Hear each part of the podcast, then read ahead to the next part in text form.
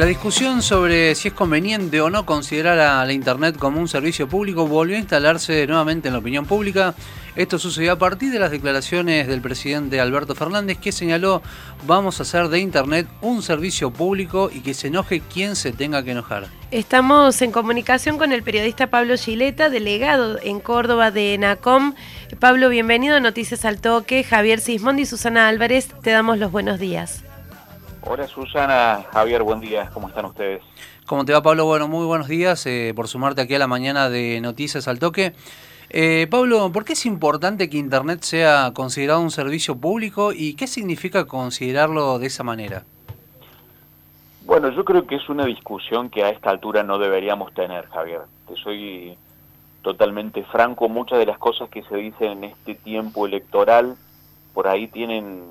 tienen ese tamiz que hace que se pongan en duda porque eh, aparecen como declaraciones que quizá pretenden eh, tener algún interés o tomar alguna ventaja en ese sentido con eh, algún tipo de parafernalia, pero no es el caso de, de, algo tan elemental como lo que estamos hablando. países como Francia, como Canadá, eh, como Finlandia, que muchas veces son tomados como ejemplo de lugares al que deberíamos ir, eh, han superado largamente esta discusión. Allí Internet es un servicio esencial, la conectividad lo es, también en algunos países de América Latina, en México, hace unos días nomás, Iván Duque, que no es justamente un presidente de los que podríamos considerar del progresismo, eh, también firmó una resolución al respecto que consagra a la conectividad como esencial en Colombia. Eh, es decir, son discusiones que eh, lamentablemente yo creo que aquí eh, tienen una cuestión de los intereses políticos de por medio y hacen que las tengamos. No hay, no debería haber una discusión real acerca de esto. Eh, vos sabés que la revolución que produjo la llegada de Internet, los que somos generacionalmente contemporáneos, es que, nos tocó, nos atravesó transversalmente la llegada de Internet, sabemos cómo revolucionó las vidas en lo personal y también en todos los otros aspectos. Eh, realmente algunos dicen que ha sido un salto tan grande como lo fue en su momento la invención de la imprenta, que marcó un quiebre eh, y el traspaso de una era a otra. Eh, bueno, este cambio eh, también lo ha sido, en la misma proporción por lo menos. Y por si hicieran falta mayores consideraciones, yo creo que la situación que nos tocó y nos toca atravesar a través de, de lo que es esta pandemia del COVID-19, ha desnudado todavía más esa necesidad, que no se trata de de una cuestión eh, superficial, eh, que no es un bien suntuario acceder a, la conectividad, sino que es un acceso a la biblioteca universal que no se le puede negar absolutamente a nadie, ni en ámbitos eh, tan frágiles y sensibles como es el educativo, que creo que es lo, más explícito que puedo decir, hacia otros, como el mundo laboral, en donde también la conectividad, me da la sensación, llegó para quedarse, no digo que se vaya a sostener un régimen como el que provocó la, parte más cruda de la pandemia, pero seguramente eh, lo que vendrá de aquí en más tendrá que contemplar eh, la conectividad remota fundamentalmente para la educación, para el trabajo y para tantas otras cosas. O sea, yo creo que es una, es una discusión un tanto estéril, sustentada en los intereses de algunas empresas que se niegan a que esto sea así, eh, y por supuesto con el apoyo de algunos sectores de la política y de los medios que tienen claramente intereses similares, ¿no? Pablo, en esto del acceso universal, eh, lo que una de las cosas que marca la diferencia es la tarifa que cobre el proveedor del servicio y en eso es en lo que ha intervenido el gobierno nacional impidiendo aumentos desmedidos hoy acá en Argentina, ¿cómo podemos darnos cuenta que los proveedores del servicio nos están cobrando lo que corresponde? ¿A dónde debemos referenciarnos? Bueno, es complejo darse cuenta, eh, Susana, por la, situación judicial, digamos, que tiene eh, este decreto 690-2020 a fines del año pasado, vamos a hacer un poco de memoria, el presidente firmó un decreto que es el que consagraba servicios esenciales a la telefonía celular, internet y la televisión por cable, y también servicios en competencia. Esto quiere decir que, a diferencia de lo que sucede con servicios como, no sé, el servicio de agua potable, el servicio de gas, el servicio eléctrico, que muchas veces son concesionados y una empresa se hace cargo de proveerlos, aquí son servicios en competencia. Eh, no hay una exclusividad en la prestación de los mismos. Eh, el Estado no otorga una exclusividad en la prestación de los mismos. Y por supuesto, como vos bien decías, constituía al ENACOM, que es el Ente Nacional de Comunicaciones, eh, en la autoridad para la ejecución de, este decreto que planteaba no que no existieran aumentos, sino que las empresas propusieran los aumentos de tarifas al Ente Nacional de Comunicaciones como autoridad de aplicación y el ENACOM aprobaba esos aumentos o les decía en qué proporción se podía aumentar y en qué proporción no. De entrada las empresas quisieron aumentar un 20, un 25%, y la contestación de ENACOM, allá por enero, fue se puede aumentar hasta un 5%. Las empresas, algunas de las empresas, porque hay que decir que en el mundo de lo que es el cooperativismo, que se ha convertido, las cooperativas se han convertido en proveedoras de Internet en su gran mayoría, Córdoba es un, la provincia de Córdoba es un claro ejemplo de ello, eh, muchas cooperativas después de averiguar bien cómo venía la mano, eh, bueno, terminaron adhiriendo, aún con dificultades que uno no puede desconocer, porque han tenido eh, muchos gastos, mucha necesidad de inversión en este tiempo, pero adhirieron rápidamente sin mayores reparos después de las convocatorias de ENACOM para contarles de qué se trata. Todas las empresas fueron invitadas, se sentaron a una mesa y hablaron sobre el decreto 690. Pero algunas empresas, las más grandes, las que concentran la mayor cantidad de abonados, hicieron caso omiso, empezaron a aplicar aumentos mayores a aquellos que habían sido autorizados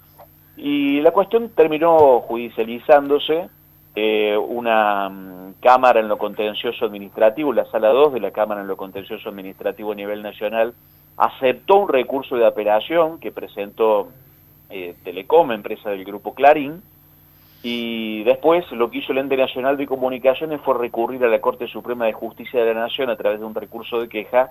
para que sea el máximo tribunal del país el que se expidiera sobre la cuestión de fondo, es decir, la constitucionalidad o no de este decreto 690. Eh, y eso es lo que se espera, por eso el panorama es tan incierto hoy por hoy. Eh, recordemos, el, fallo de la Cámara eh, fue, si no me equivoco, de fines de abril y su aplicabilidad es por seis meses. O sea, mayo, junio, julio, agosto, septiembre, en, antes de octubre la Corte debería estar expidiéndose sobre la cuestión de fondo, primero debería aceptar, eh, por supuesto, pronunciarse, y después pidiéndose sobre la cuestión de fondo, porque de lo contrario entraríamos en una zona gris este, de difícil salida. Eh, por el momento lo que está sucediendo es que las empresas están disponiendo aumentos mayores eh, y bueno, los usuarios para no perder, para que no te corten el servicio, eh, los están pagando. Y también están haciendo las denuncias en el INACOM, que se pueden hacer a través de trámites a distancia, no es necesario hacerlas presencialmente, y gracias a eso ha menguado el nivel de, agresividad, vamos a decirlo así, de eh, ciertas empresas eh, que, bueno, están sosteniendo medianamente algunos valores y, por ejemplo, han decidido aceptar otro de los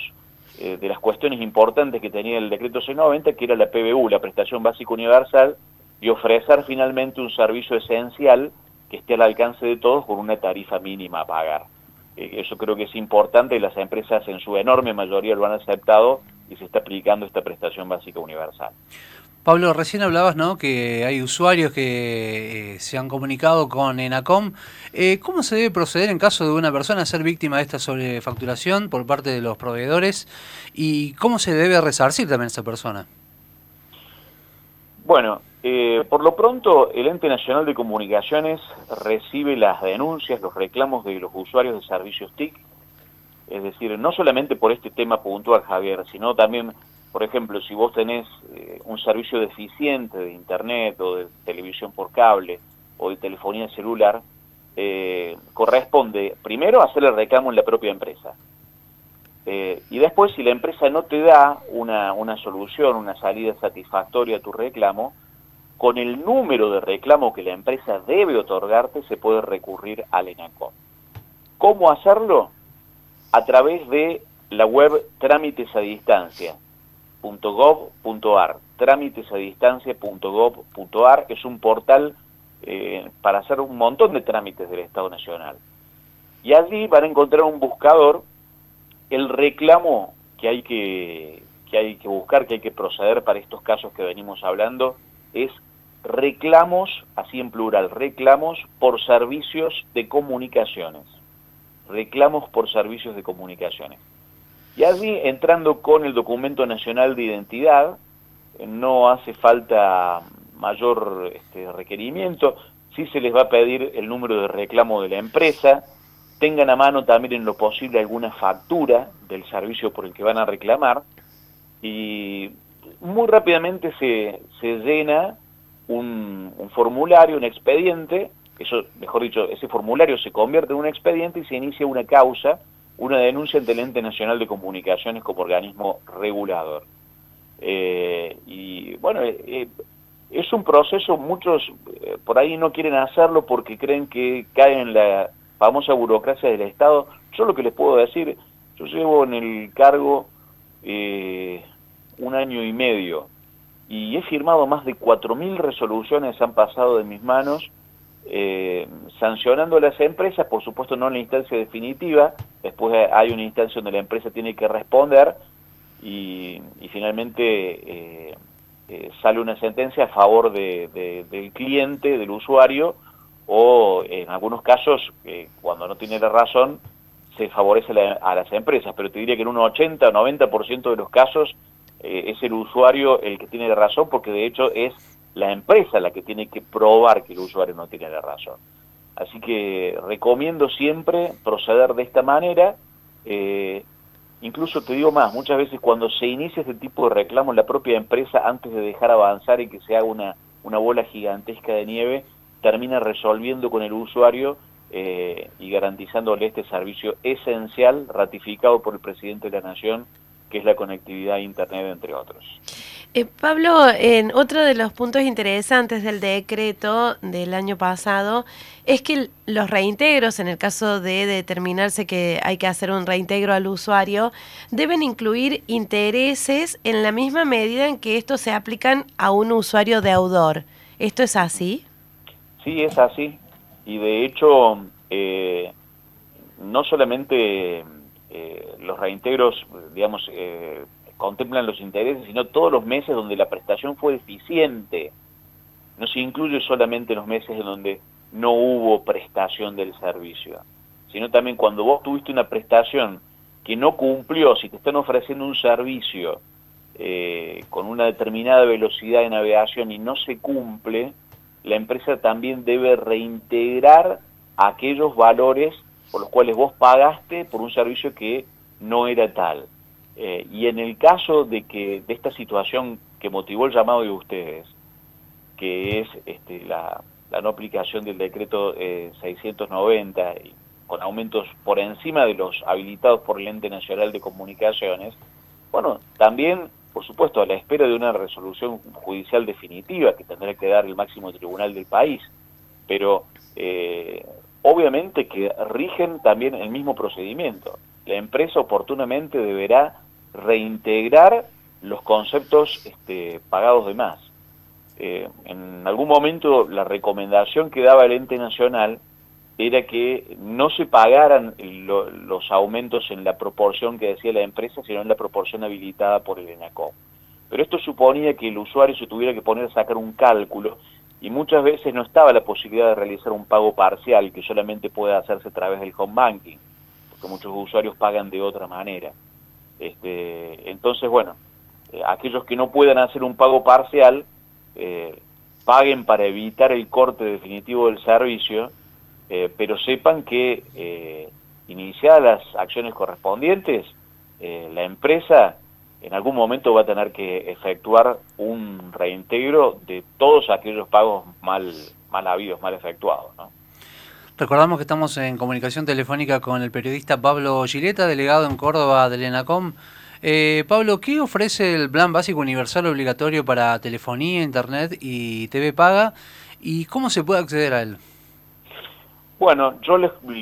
eh, pido a, los oyentes, a quienes nos están escuchando, que hagan la búsqueda de una página especial para la prestación básica universal. Eh, porque allí está están detallados los valores. Yo simplemente eh, para no, para no ser redundante, lo que voy a decir es que eh, son tarifas eh, realmente mínimas, realmente bajas,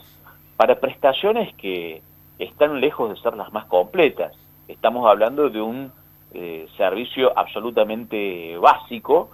pero que hace accesible a muchas personas la conectividad y la posibilidad de acceder a los canales de cable, que de otra manera no podrían hacerlo.